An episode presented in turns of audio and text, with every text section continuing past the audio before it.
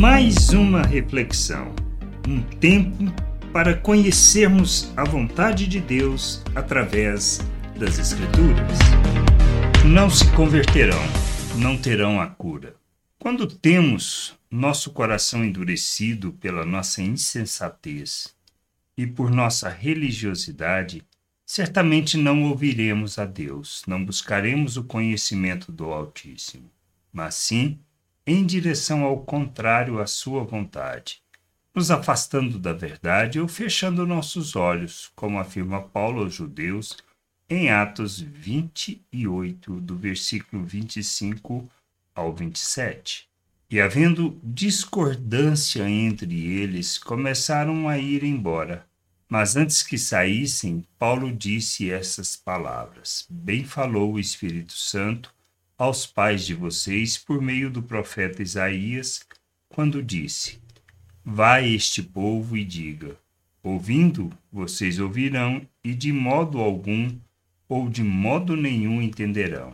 Vendo, vocês verão, e de modo nenhum perceberão. Porque o coração deste povo está endurecido ouviram com os ouvidos tapados e fecharam os olhos, para não acontecer que vejam com os olhos, ouçam com os ouvidos, entendam com o coração e se convertam e sejam por mim curados.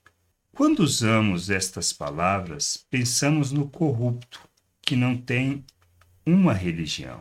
Mas Paulo não está falando com este tipo de pessoas ele está proclamando esta palavra para judeus, gente que conhecia as Escrituras, mas cujo coração estava fixado nas coisas desta vida, na busca do próprio interesse e que a mensagem do Evangelho de Nosso Senhor não alcançava e nem alcança os seus corações, pois permanecem na ignorância.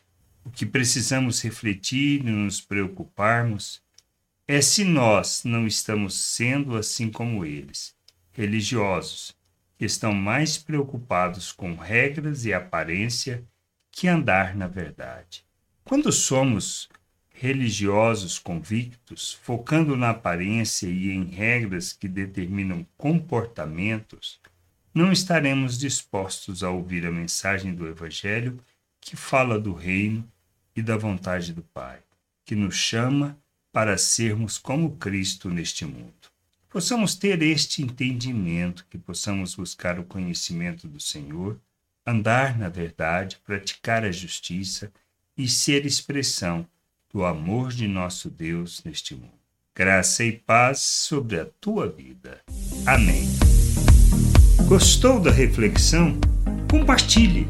Não deixe de ler as Escrituras.